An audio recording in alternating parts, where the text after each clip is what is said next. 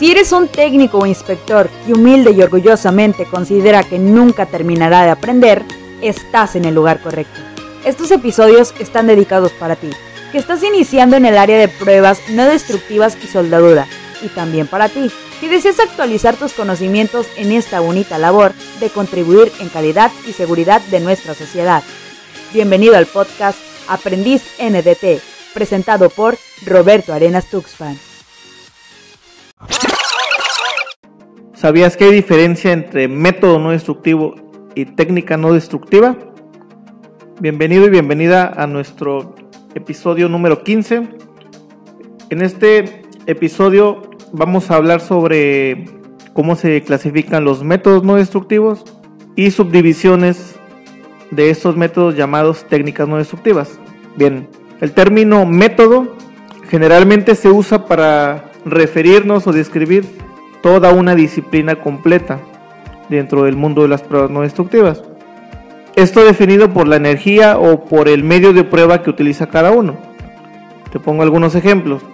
El método de ultrasonido industrial utiliza como medio de prueba ondas de sonido de alta frecuencia, que son vibraciones mecánicas.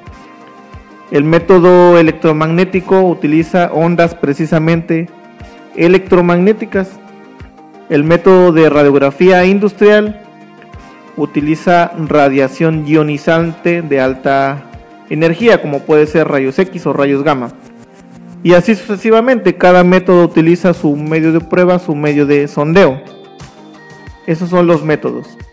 Estos a su, a su vez se pueden subdividir en técnicas en adaptaciones para campo, para aplicaciones. Entonces, para poder definir las técnicas, eh, cada método de los que ya conocemos, que son 16, se van a ir subdividiendo. Pero para hacer esta subdivisión debemos de tomar en cuenta cinco factores principalmente. Podría haber más, pero son cinco los principales. Y son los siguientes. Vamos a considerar la energía de sondeo o el material utilizado. También vamos a tomar en cuenta el efecto que el propio objeto de prueba causa sobre la energía de sondeo. Algunos ejemplos de este segundo punto podrían ser si estamos eh, apoyándonos de atenuación, de reflexión, de difracción, por ejemplo, de refracción, por ejemplo. es el segundo punto. El tercero sería el mecanismo de detección. Si detectamos a través del ojo humano o nos apoyamos de algún sensor electrónico. El cuarto punto podría ser el mecanismo de visualización Puede ser una imagen radiográfica, un oscilograma, una pantalla. Ese es el cuarto punto. El último es la base que tenemos para la interpretación de esos resultados. Entonces, considerando estos cinco factores en combinación, de ahí van a surgir técnicas, técnicas no destructivas. Entonces, la palabra técnica denota o hace referencia a una forma de adaptar el método a una aplicación en especial o a una necesidad en particular. Esa es la técnica.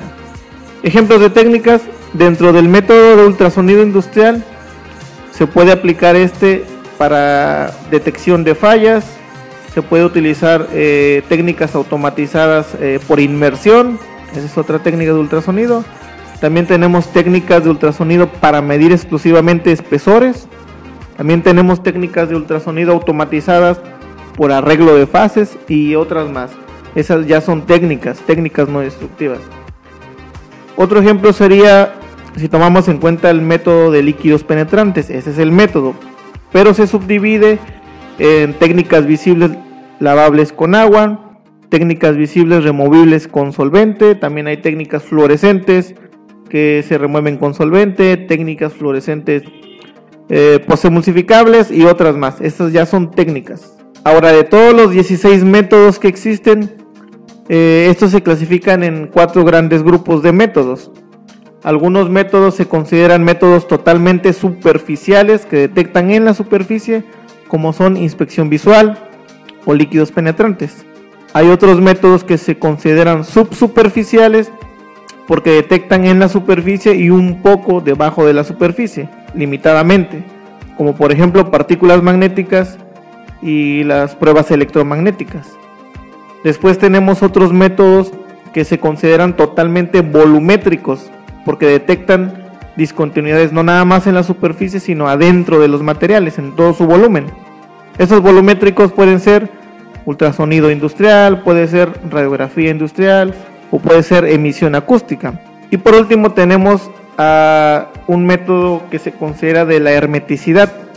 En este de hermeticidad, para detectar fugas, tenemos precisamente el método de prueba de fuga.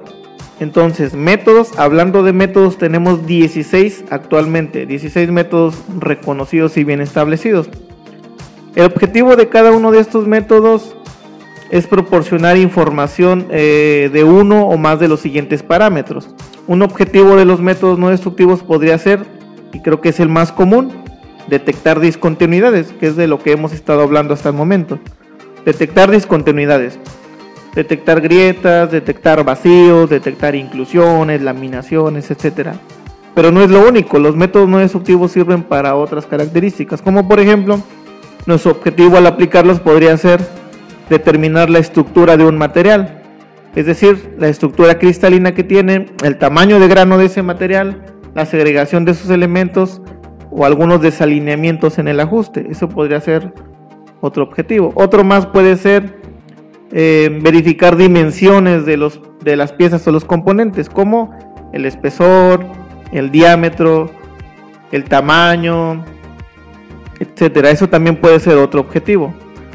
Uno más puede ser las propiedades físicas o incluso en algunos hasta mecánicas. Podemos eh, aplicarlos con la intención de verificar la reflectividad que tiene este material, la conductividad que tiene, el módulo elástico o la velocidad sónica. Otro más, composición y análisis químico. Tenemos identificación de ciertas aleaciones. Eh, el objetivo podría ser verificar impurezas dentro de una aleación o la distribución de sus propios elementos químicos en ese material. Uno más puede ser tensión y respuesta dinámica que tengan, como tensión residual, crecimiento de grietas, desgastes, vibraciones. Y finalmente puede ser eh, detectar fuentes de calor o cambios térmicos en un material. Entonces, recuerda, las pruebas no destructivas como finalidad, todas, todas tienen evitar fallas, evitar accidentes, evitar pérdidas humanas. Pero dentro de toda esa tarea de lograrlo, pues se hace a través de diferentes objetivos, como las que acabo de mencionar.